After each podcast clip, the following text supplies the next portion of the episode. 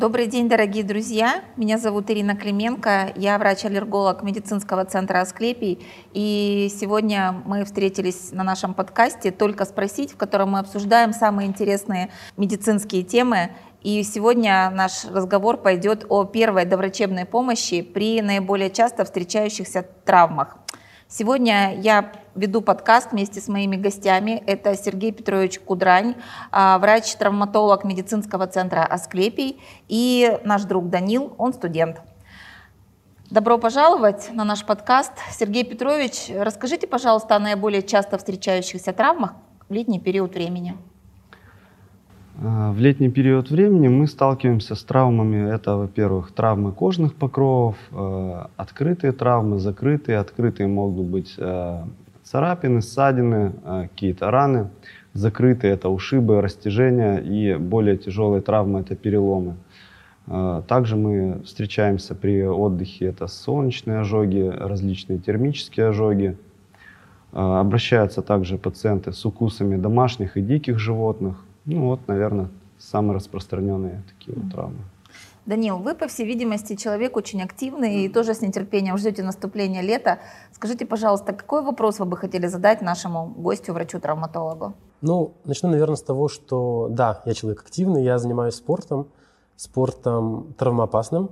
Я занимаюсь в основном кроссфитом, много хожу в тренажерный зал. Ну, на всякий случай скажу, что кроссфит – это вещь такая интенсивная, тренировки там очень интенсивные, состоят из вариативных довольно движений – постоянно меняющихся и могут содержать в себе, как, допустим, что-то с отягощением, что-то без отягощения. То есть они абсолютно разные и могут быть опасны.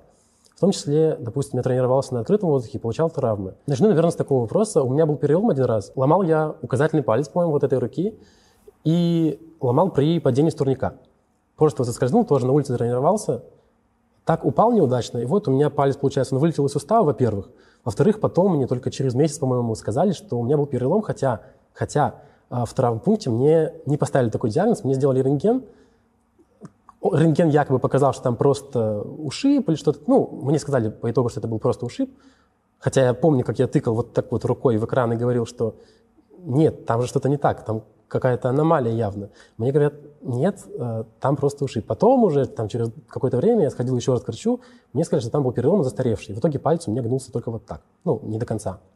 Поэтому я хотел бы спросить, а, допустим, если человек вот так вот падает с турника или просто ударяется пальцем, у него явно видно, что вывих, допустим, пальцы уходит с сустава. А, что сделать вот в такой ситуации, если, допустим, есть какой-то человек, который может помочь, в принципе? Стоит ли вправлять палец самому? Или стоит сразу ехать, допустим, в второй пункт или куда-то еще, вызывать скорую? А, спасибо за вопрос. Да, конечно, не стоит же самому вправлять какие-то вывихи, растяжения. С этим надо обратиться к специалисту. Существует перечень обследований определенных необходимых. Да, в первую очередь это рентгенография. А, ну и, а далее врач должен назначить повторный прием, повторную явку, чтобы оценить развитие заболевания. Если это будет просто ушиб а, и не будет никаких, э, ну скажем так, не будет никаких сомнений по поводу тактики лечения, Э, тогда вы будете просто повторно приходить, получать какие-то рекомендации. Если же у вас продолжается боль, да, как вы описали, э, остается, сохраняется какая-то деформация, конечно же, и пациента, и врача это должно насторожить. Э, если это не видно на каких-то стандартных методах исследования, должны быть назначены дополнительные. Мы в нашей практике назначаем периодически компьютерную томографию, МРТ, либо УЗИ при необходимости. Поэтому и самостоятельно, да, вправлять не стоит. Необходимо в плане первой помощи, наверное, обездвижить конечность поврежденную, э, придать ей покой, удобное положение, э, приложить холод. При наличии обезболивающих препаратов можно принять обезболивающие препараты. Э, если это доступно то обратиться самому в травматологический пункт или любой медицинский центр к травматологу, либо же, если вы ограничены в передвижениях, то вызвать скорую помощь. Данил, вот кроссфит – это, я понимаю, нагрузка в спортзале в основном, да? да. Какими mm. активностями на свежем воздухе вы предпочитаете или ваши друзья заниматься летом? С какими опасностями вы сталкивались в жизни, возможно? Ну, активностями разными, потому что образ жизни, в принципе, у нас такой у спортсменов э, разнообразный, активный. Вот. Как на велосипедах катаемся, так плаваем, так бегаем. И, ну, опасности, конечно, везде встречались.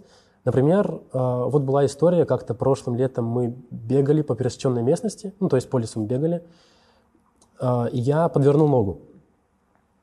И получилось так забавно, что я подвернул ее, э, а мои друзья этого не заметили, и пока я лежал вот в канавке, стонал, они убежали вперед. И получается, что я остаюсь один в лесу, буквально никто мне помочь не может, они меня уже не слышат, Куда, куда идти, я не знаю, а нога, ну, болит, мне сложно передвигаться, к тому же это лес, и, ну, там неровная как бы поверхность. Вот, и тоже вот сложная ситуация была, и было не, не совсем понятно, что делать. Но в итоге э, один из моих друзей заметил, что меня таки нет, вернулся за мной, и мы вместе вышли из леса, немножко поплутав. Вот тогда такой вопрос у меня, например. Что можно сделать с, ногой, с ногой в такой ситуации, когда, допустим, никто не может вообще помочь? Какая может быть первая помощь оказана самому себе? У вас была травма голеностопного сустава? Да, у меня был голеностоп. Ну, да, это одна из частых травм при занятиях спортом, при катании на велосипеде или при беге. Э, при травме любых крупных суставов, э, независимо от того, находитесь вы где-то в городе или где-то на пересеченной местности, Необходимо также придать покой конечности э, любыми доступными средствами ее обездвижить. Да? Э, если есть какие-то ветки, там, ровные дощечки, э, если есть бинт, прекрасно, да, там, или аптечка, можно ими зафиксировать. Ну, если нету, там, иногда ко мне обращались пациенты даже скотчем, да, там они примотали дощечки, зафиксировали конечность и тем самым снизили боль, э, снижается боль, снижается развитие отека и, э, ну, как правило, то есть с этим можно э, дальнейшую транспортировку производить. Ну, то есть частями одежды можно зафиксировать, шнурками, то есть, ну, зафиксировать, постараться не давать нагрузку, потому что пока у нас нет рентгена, нет обследования, мы не знаем, какой, какая тяжесть травмы, какой характер. Может быть, там перелом. И если мы будем наступать, мы усилим смещение. Если это, конечно же, просто ушиб, то боль будет э, как можно, ну, то есть она быстро пройдет, вы это узнаете. Э, скорее всего, у вас было повреждение или растяжение связок голеностопного сустава. При такой травме иногда пациент сохраняет возможность ходить, но иногда осевая нагрузка, то есть наступание на ногу, оно довольно болезненно.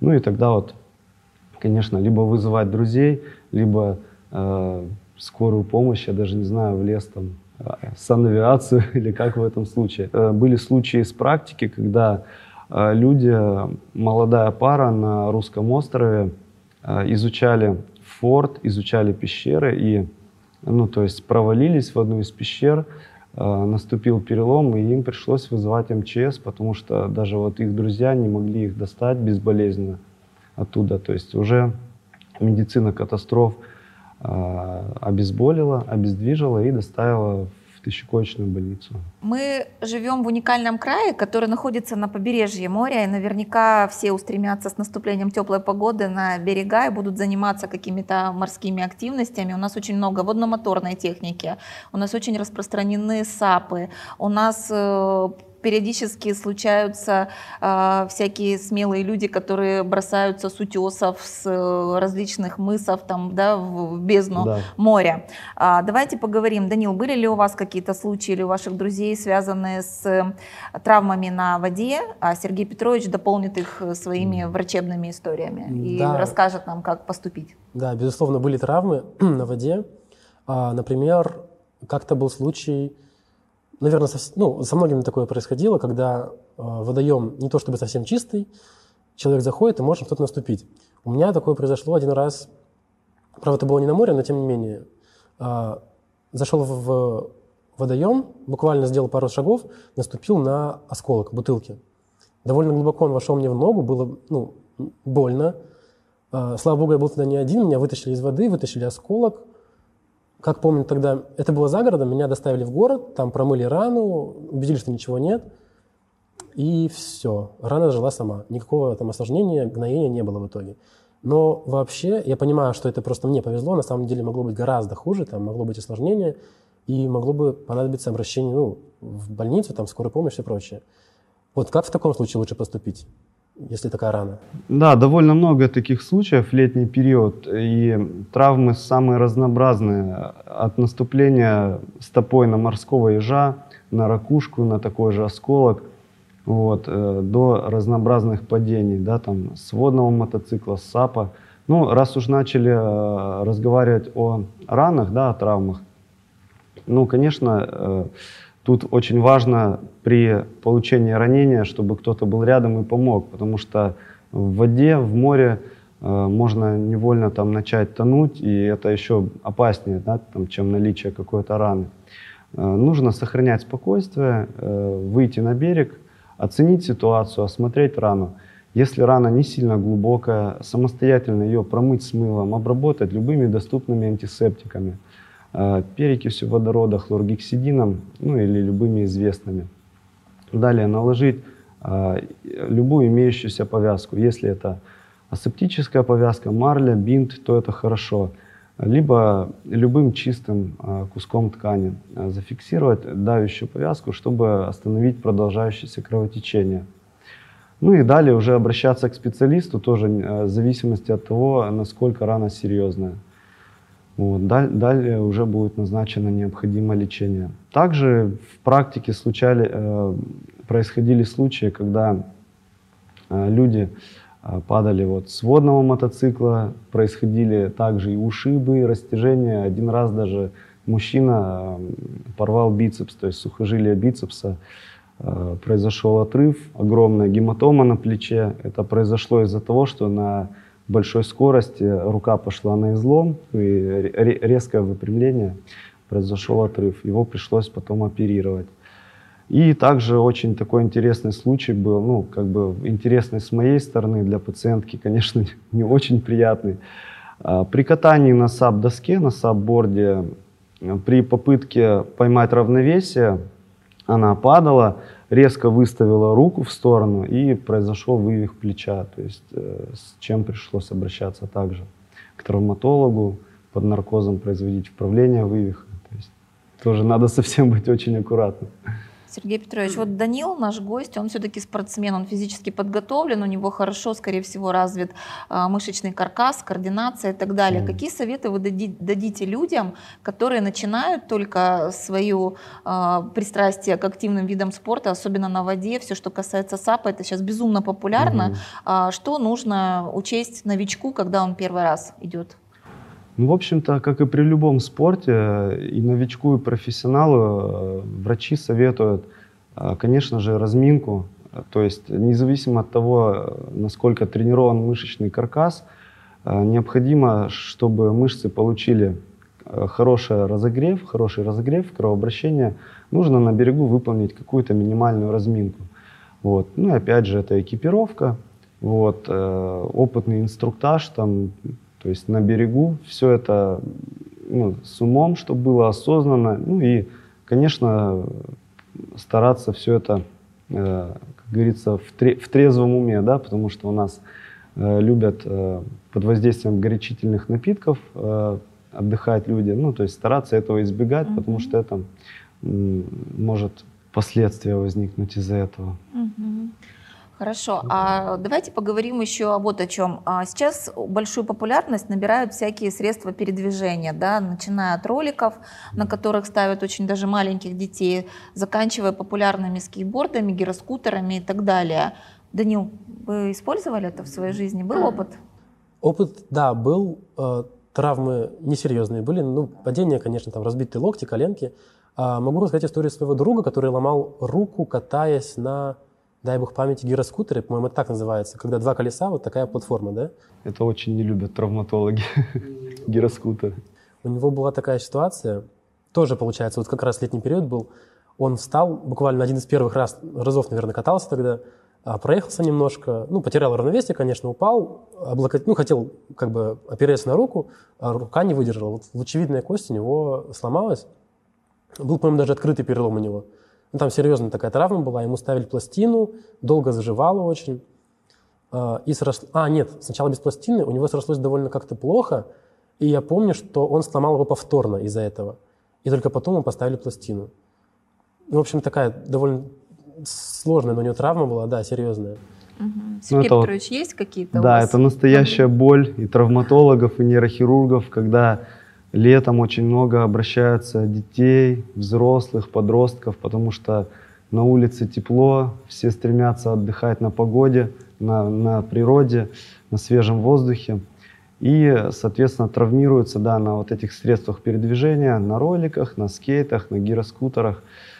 Э, полностью избежать таких травм, конечно же, нельзя. То есть люди э, хотят получить эмоции, адреналин. Ну, наверное, опять же, экипировка по возможности, то есть э, защита на локти, на лучезапястные суставы, потому что самая часто, да, травма это в районе предплечья, перелома лучевой, локтевой кости. Вот.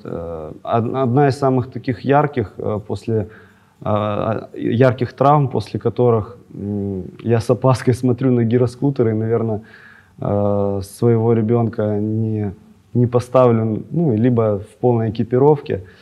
Это когда обратился ребенок, он не, не удержал равновесия, со всего размаха упал на спину пластом, и у него даже диагностировали перелом затылочной кости, то есть он обращался к нейрохирургу. Ну, такая вот цена, да, развлечений. Да. Без экипировки, без навыков, без э, координации, без инструкторов это все небезопасно. Я хотела бы еще вот о чем поговорить. Мы живем в уникальном по своим природным красотам крае, и различные э, животные и насекомые представляют массу угроз, да, начиная сейчас сезон клещей, он открылся, с наступлением теплой погоды все поедут на природу, будут наверняка встречаться и с дикими животными, и в августе это обычное нашествие медуз, да, и змей, и многообразие различных э, представителей фауны, которые могут быть для людей опасны. Э, насколько это известно, Данил, вам об этом, и, может быть, вы знаете какие-то свои истории? Ну, начну с того, что я не местный студент, я приезжий из республики Саха, но у нас там тоже в летний период довольно интересная такая пора в плане фауны, потому что летом у нас очень-очень много, ну, комаров, мошек, вот, и у некоторых, я знаю, возникают даже аллергии на их укусы. У меня был, была история, когда я, ну вот, получается, мы с друзьями семьи поехали на озеро куда-то там отдыхать. Я еще был ребенком тогда, и был у друзей нашей семьи тоже ребенок, еще младше, чем я, ему было тогда, наверное, лет, ну, года три, скажем. Вот, его там искусали комары, и он весь опух страшно, у него там, может, аллергия какая-то возникла, было все, ну, покраснение большое, вот. И не спасал никакой от них ни спрей, там, ни мазь, ничего. Они все равно пробивались через этот защитный слой и кусали и особенно его почему-то. Вот. А, тогда такой вопрос, как можно обезопасить, допустим, ребенка, если у него возможна такая аллергическая реакция на укусы в таких ситуациях? Ну, расскажу по пунктам тогда. При укусах насекомых э, э, необходимо обращаться, да, или к врачу скорой помощи, куда-то к дежурному терапевту. Э, в дальнейшем помощь оказывают терапевты или врачи-аллергологи. Самостоятельно, конечно, нужна профилактика. То есть, если э, взрослый или ребенок знает, что они аллергичны, подвержены такой реакции на укусы насекомых, необходимо наносить специальные средства, отпугивающие насекомых. Если же это произошло, то в арсенале у человека должны быть какие-то антигистаминные, антиаллергические препараты, потому что, ну, когда уже пошла гиперемия, отек, как вы рассказываете, какие-то пузыри, то уже сложно помочь какими-то спреями или мазями. Э, иногда зачастую даже могут понадобиться какие-то гормональные препараты. Но опять же, то есть самостоятельно это все применять не стоит, э, только если у вас это было назначено ну, заранее, предварительно. Вот. И, соответственно, при аллергических реакциях существует угроза возникновения так называемого отека квинки – когда у человека может, э, ну, то есть перестать, может перестать дышать, может снизится дыхание, и тогда ну, необходима экстренная помощь. А я хотела бы сказать несколько слов как э, аллерголог по поводу инсектной аллергии или аллергии на укусы насекомых. Она бывает, встречается очень часто на жалящих насекомых. Mm. Это шершни, это осы, это пчелы. И для детей раннего возраста очень характерно укусы мошки, укусы комаров, когда у них тоже появляются огромные волдыри. Иногда они прямо занимают достаточно большую поверхность тела. Это очень пугает родителей, они чешутся, они беспокоятся, а, они иногда с высокой температурой протекают. И я бы хотела сказать вот о чем, что когда вы понимаете, что вы едете на природу, родители я имею в виду, нужно, во-первых, избегать э, для детей одежды яркой, пестрой, которая напоминает э, что-то отдаленное цветение чего-то, ну там цветы, допустим, да. То есть одежда должна быть спокойных светлых тонов, чтобы на ней были хорошо видны. Сейчас это клещи, в будущем какие-то насекомые, которые можно с одеждой отогна- от, опугнуть. Для детей вообще э, на свежем воздухе одежда вся должна быть. Это вот лонгсливы с длинным рукавом, это какие-то лосины или штанишки из тонкого материала. То есть максимально стараться кожу защитить как от ультрафиолета, так и от укуса.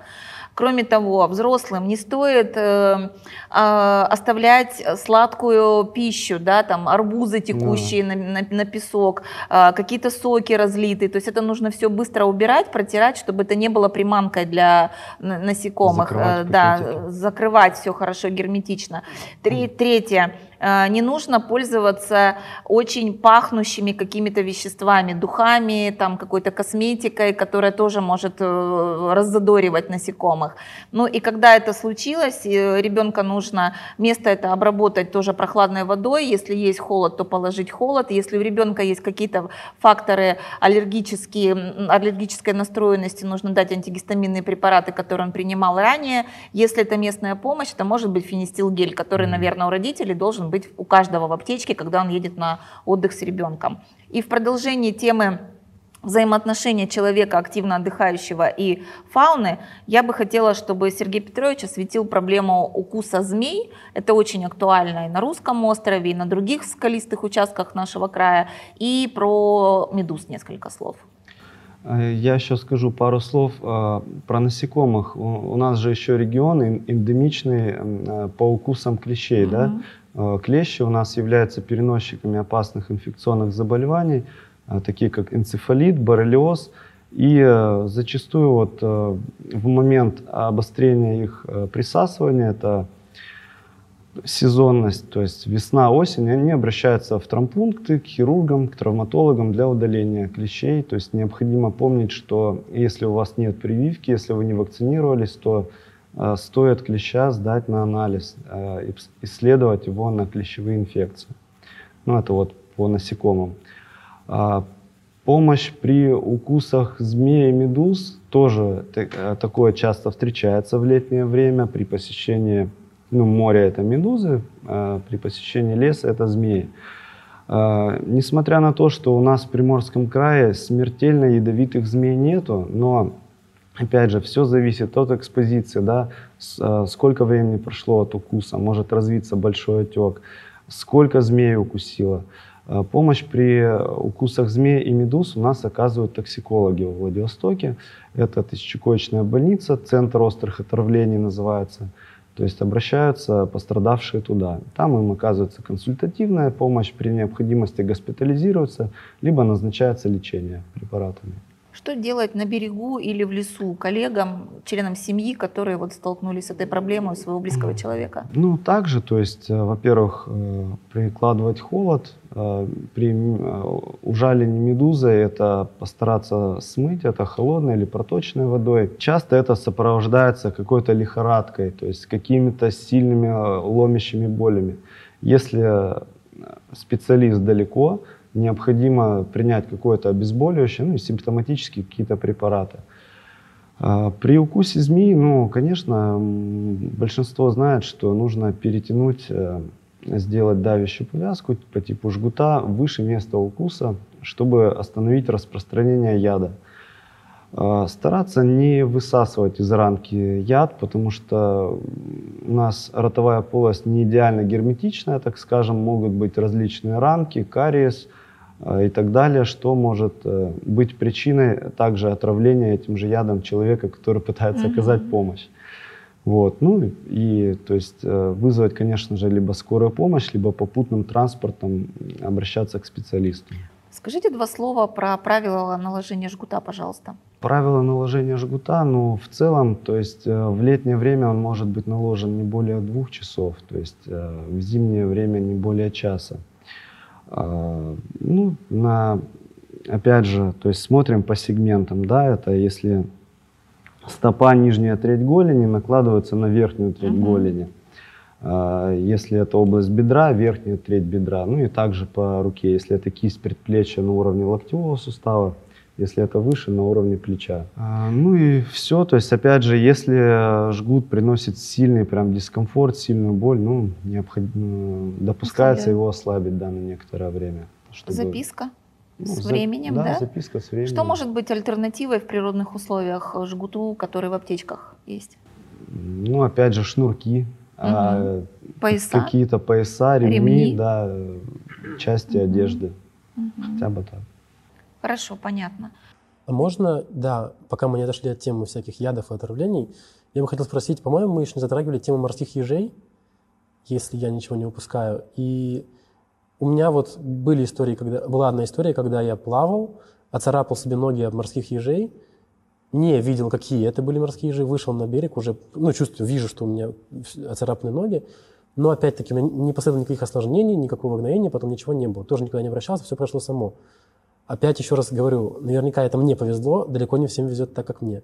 Вот, а, хотел спросить, что делать, если ты укололся каким-то морским ежом, допустим, вот э, могло могла возникнуть какая-то аллергия, там, отравление, может быть, вот. Что делать в таком случае? Сразу обращаться в скорую помощь или как-то? Ну, Говорят, что раны не заживают очень долго от Игол- клещей не колотые, да? Иголки морского ежа, они э, больше не ядовитые, они довольно противные, да, в заживлении, потому что это является колотой раной, они могут э, глубоко м, попасть под кожу, их очень тяжело, проблематично удалять. Э, Они напоминают э, структуру угля, и при удалении они постоянно обламываются.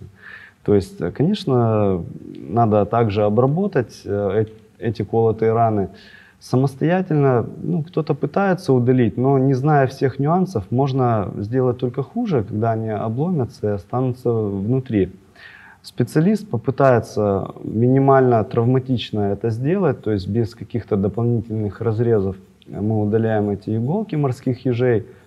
Но даже если они э, где-то в глубине часть какая-то останется, не стоит паниковать, потому что э, при надлежащей обработке, при применении каких-то антибактериальных препаратов, либо эта часть иголочки, она закроется кожей и не будет совершенно беспокоить, если это маленький кусочек.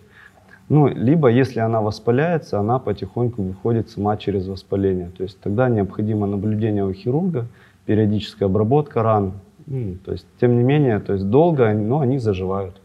Ну и еще хотелось бы поговорить вот о чем, что с началом дачного сезона большое количество людей устремляется облагораживать свои дачные участки, использовать различный строительный а, такой электрический инструмент, который на больших оборотах, он потенциально опасен, а, и с этим, наверное, тоже случаются какие-то истории. Данил, вам что-нибудь известно?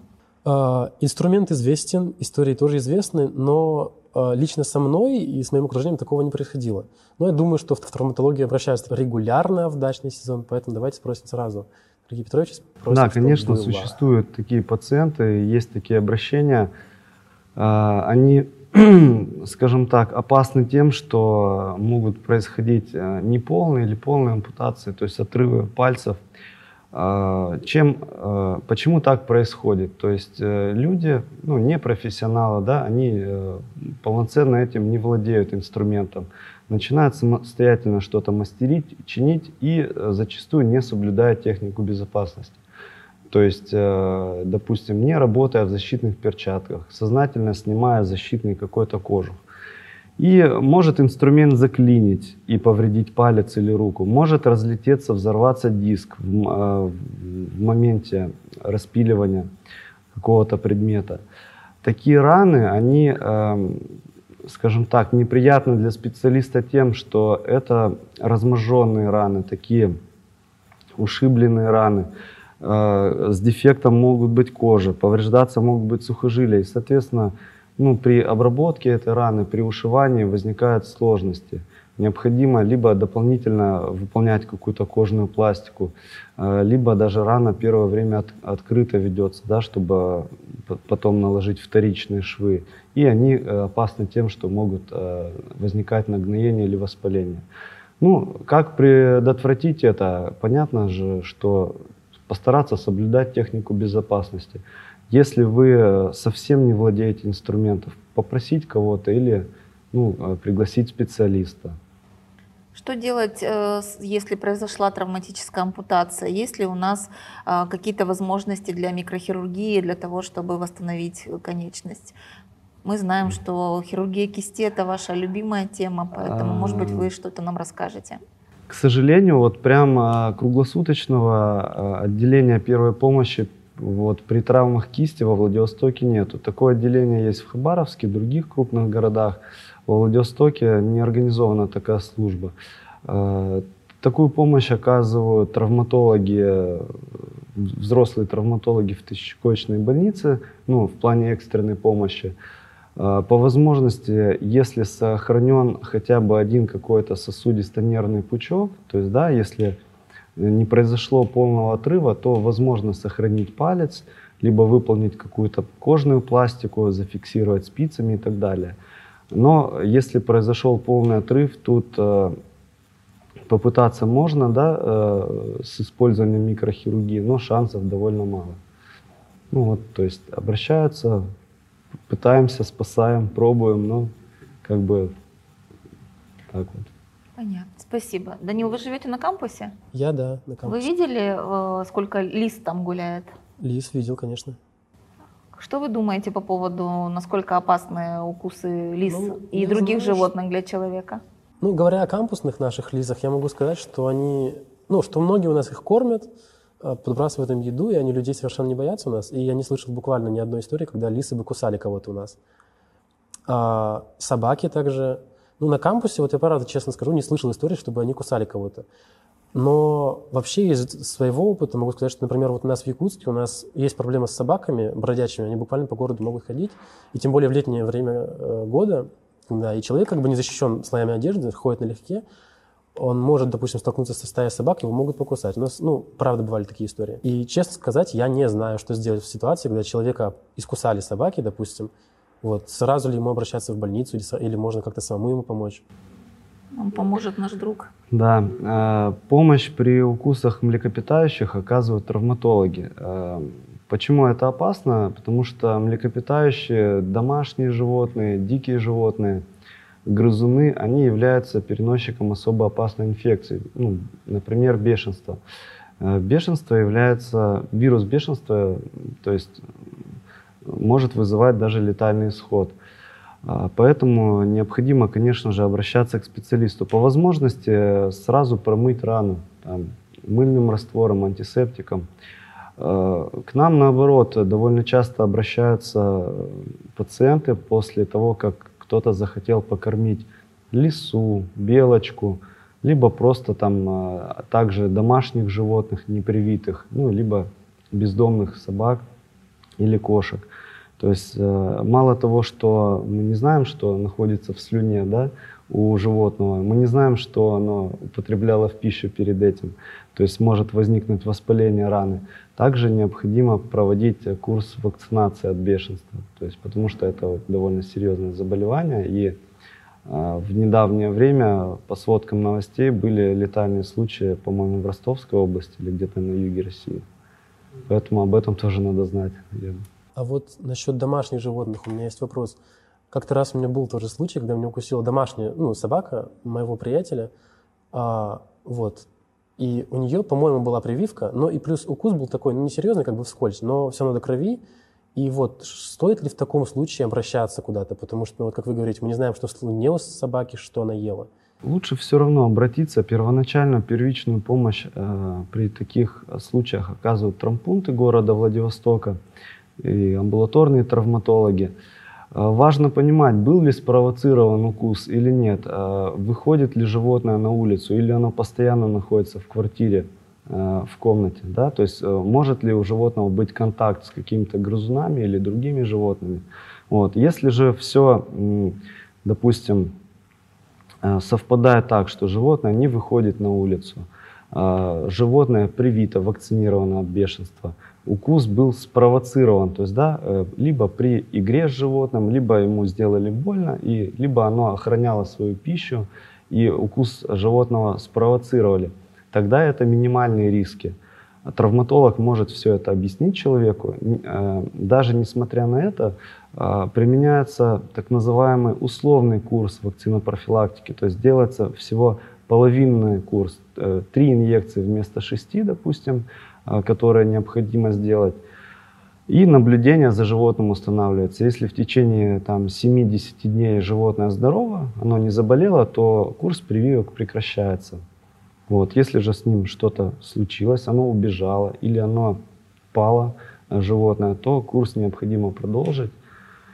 Вот, опять же, ну, человек, конечно, обратившийся, да, пациент, может для себя принять решение самостоятельно. То есть э, мы, в свою очередь, даем полную информацию о заболевании и о последствиях. Человек должен написать согласие или отказ от вакцинации, ну и принимать уже решение для себя. А такое, получается, касается только собак или, может быть, и с другими, там, более мелкими, кошками, например? Конечно, э, у нас очень часто обращаются с контактных зоопарков. Это еноты, зебры, обезьяны, белки. То есть все эти животные могут быть переносчиками. И по идее в контактных э, всех зоопарках они должны быть привиты. Но иногда при проверках обнаруживается, что у них этих прививок нет. То есть с этим тоже надо обращаться. Тут э, такая грань тонкая, да, между эмоциями от общения с животным и опасностью все-таки быть укушенным и заболеть да. каким-то опасным заболеванием. Об этом родителям тоже, наверное, нужно помнить. И мы да. напоминаем в преддверии летнего активного сезона. Да, и в любом случае лучше перестраховаться. Я так понимаю, что на всякий случай стоит сходить таки к врачу. Ну, что касается бешенства, что, то лучше да. Может быть бешенство. На что еще я хотел бы обратить внимание при травмах и ушибах, то есть э, э, о чем мы хотим предостеречь людей, пациентов. При травмах головы, э, опять же, не, не нужно оставаться дома, э, нужно понаблюдать за собой или за коллегой. Если особенно травма произошла на улице, оказать какую-то взаимопомощь. А, чем опасны травмы головы? Это, ну, соответственно, сотрясение, ушибы головного мозга, может развиться какое-то внутреннее кровотечение и более серьезные последствия. Если вы у себя или у кого-то заметили нарушение какой-то речи, сознания, нарушение режима там, сна и отдыха, там очень часто у нас падают дети. А у детей э, такая особенность, у них голова больше остальной части тела и по массе, и вообще, и очень часто либо не досмотрел, либо очень активный ребенок, он падает и ударяется головой. А, конечно, сейчас родители все очень насторожены и по любому поводу обращаются к специалисту. Ну, это неизбежно, то есть нужно исключить более тяжелую травму. При необходимости назначают МРТ или компьютерную томограмму головного мозга, чтобы исключить какие-то гематомы. Ну, в первую очередь надо, конечно, обратить внимание на поведение. Была ли тошнота, была ли рвота, была ли потеря сознания. И также, наверное, при травмах живота и внутренних органов. А, чем они чреваты, чем опасны и коварны, тем, что также может развиться внутреннее кровотечение. То есть мы это внешне можем сначала не увидеть, ну, могут начать возникнуть резкие боли внутренние, и без осмотра хирурга или без УЗИ исследования мы можем не определить какую-то серьезную травму. Какие самые частые причины тупых травм живота, которые осложняются внутренним кровотечением? Ну, это разрывы селезенки. То как, есть... В результате чего это возникает? Это ДТП, это мототравма, возможно? Ну, это, это да, как правило, высокоэнергетические травмы. Если это будет падение с высоты своего роста, то это должно быть откуда-то или с косогора произойти, то есть были такие тоже ситуации. Но зачастую, да, это дорожно-транспортные происшествия или падение с какой-то более э, там, первого, второго этажа, вот, которое может сопровождаться и травмой легких, там развивается у нас может пневмоторакс, то есть это когда при переломе ребер повреждается плевральная полость, легкие, может воздух начать сдавливать э, человеку легкие, и нарушение дыхания происходит. Вот э, травмы при ДТП, мототравмы, они, как обычно, как правило, комбинированные, сочетанные, да, сложные, да, то есть там может и голова быть задета, и опорно-двигательный аппарат, и внутренние органы. Тогда несколько советов тем людям, которые передвигаются на мотоциклах, на байках, на скутерах. Ну, советов немного на самом деле. То есть нужно соблюдать правила дорожного движения, нужно соблюдать э, положенную экипировку, скоростной режим и режим дистанции. Вот. Ну и, наверное, включать голову, скажем так.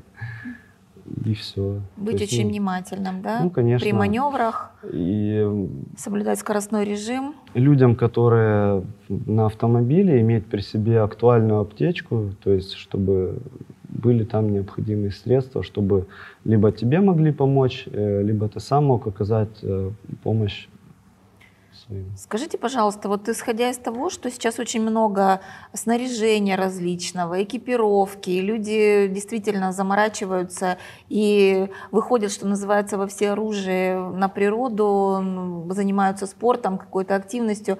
Э, Исходя из вашего опыта, насколько часто люди имеют при себе аптечку с элементарными какими-то средствами первой помощи, и что, по вашему мнению, по мнению врача-травматолога, в ней обязательно должно быть? Ну, не, не часто на самом деле люди берут с собой аптечки. А, как правило, если куда-то на длительное время выезжают, то есть э, то люди с умом собираются. Там я даже тоже как-то мы выезжали на неделю в поход, и я с собой набрал и бинтов, и даже гипс взял, все обезболивающие. Ну, это я С вами классно в поход ходить. да, это я как травматолог. А, Что я бы посоветовал обычным людям? Ну, как правило, это да, какие-то средства первой помощи. Жгут, эластичный бинт, возможно, спрей какой-то спортивный, заморозка какая-то. Вот. э, Возможности уколоть, да, там ампулы. Ну, мо- может быть, не каждый человек сможет провести инъекцию внутримышечную. Хотя бы какие-то таблетированные препараты обезболивающие. Ну, то есть это вот в плане предохранения травм. А если от аллергии что-нибудь? Ну, также от аллергии, э, любые антигистаминные препараты, там банальный супрастин, цитрин, там, ну,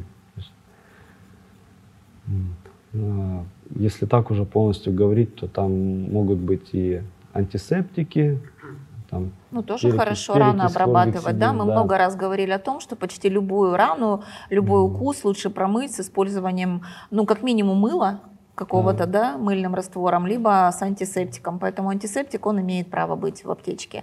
Перевязочный материал, да? перевязочный материал, Антисептики э, жгут, а, средства от ожогов. Средства от ожогов э, это тоже очень частая проблема, Да. когда люди дорываются что называется, до солнца, до открытого, и без меры проводят на нем время, забывая о том, что нужно прикрывать открытые участки тела легкой одеждой, а, хлопковой, льняной там, и так далее, да, использовать э, солнцезащитные средства с тем э, фильтром, Да. который подходит вашему типу кожи. Да. Хочется напомнить, что чем э, светлее кожа у человека, чем светлее у него волосы, если он голубоглазый, а не кореглазый, то средства должны быть 50 и выше, да, Мгм. и средства нужно наносить несколько раз в течение того времени, пока вы на солнце. Если вы заходите в воду или в бассейн, то тоже на- наносить их. Если загрязнены песком кожные покровы, то смывать и опять наносить.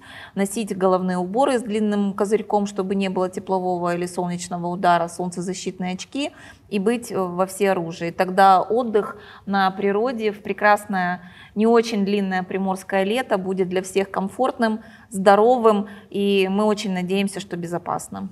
А вот можно, пока мы не отошли от темы солнечных ударов и кожного покрова, я хотел бы спросить, что делать, если... Ну вот чем чревато вообще э, такое воздействие солнечных лучей на кожу, если мы не пользуемся, допустим, никакими там средствами?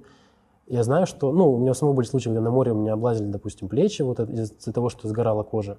Но чем это может быть чревато? Может быть, может быть могут быть какие-то Я более серьезные объясню. последствия? Да, солнечный ожог – это разновидность термического ожога, то есть когда происходит гиперемия, то есть покраснение кожи, могут э, э, появляться волдыри, э, если уже более серьезная степень ожога. Ну, чем чревато? Чревато перегреванием, болевым синдромом, повреждением кожи. Конечно, всегда проще предотвратить, да, нанести, как Ирина Юрьевна сказала правильно, профилактические солнцезащитные средства.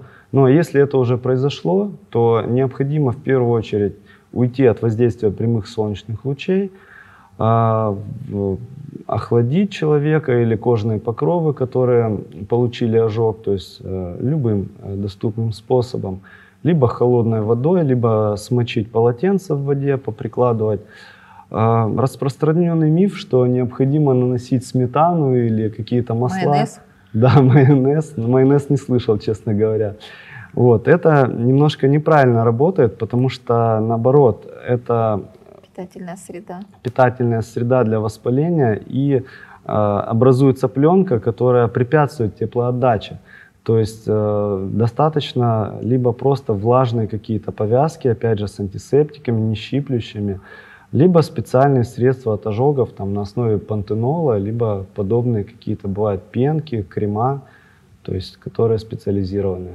Ну и еще дополню, что если человек несколько раз в течение жизни обжигал свою кожу вот до пузырей, или он облазил, там, или до кровавых там, пятен после ожогов, то это повышает риск развития меланомы кожи. Об этом очень сильно обеспокоены дерматологи, они всегда об этом говорят. Особенно если фенотип а, пациента такой, что у него светлая кожа, светлые глаза, светлые волосы, и он очень чувствительный, восприимчив. Поэтому нужно всячески себя защищать от ну, такого вожделенного, но не всегда безопасного солнца. Либо вплоть до развития рубцов каких-то Да, кожи. да. То есть это, опять же, и косметически будет некрасиво. А если мы говорим о солнечных ударах и тепловых ударах? Солнечные удары это больше воздействие на голову, да, на головной мозг. То есть тут э, также необходимо человека унести от, э, с улицы, от солнечных лучей.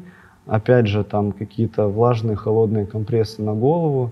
Ну, э, обратиться к специалисту, возможно, измерить артериальное давление, ну и питьевой режим, то есть э, давать э, холодную, прохладную воду и, соответственно, наблюдать. Ну, как, как правило, как правило, это не требует там какой-то госпитализации, то есть э, человек нормализуется сам, но если в чувство не приходит, тогда уже надо обращаться. Ну и тепловые солнечные удары опасны для людей, которые в возрасте, которые имеют какие-то проблемы с артериальным давлением Да, или с конечно. болезнями сердца и сосудов. Они в группе риска по развитию инфарктов и инсультов в этот жаркий период. Поэтому как маленьких детей, так и взрослых людей, наших бабушек, дедушек, пап, мам нужно очень сильно оберегать от того, чтобы они как можно меньше пребывали на жарко. А в качестве профилактики что мы можем сделать? Покрывать голову? Да? Накрывать голову, да. Ограничить время пребывания. Одевать одежду, ограничить время пребывания, больше пить жидкости, не забывать принимать свои препараты. То есть, когда люди, у которых есть уже какие-то проблемы со здоровьем, с давлением чаще всего, нужно брать всю свою аптечку на природу, когда выезжают на дачи, на моря и так далее, и принимать препараты там, не забывая о том, что они в огромной зоне риска. Поэтому очень большое пристальное внимание к своему здоровью. Да, абсолютно правильно. Наш подкаст завершен. Благодарим вас за внимание. Надеемся, что вам было интересно нас смотреть и слушать.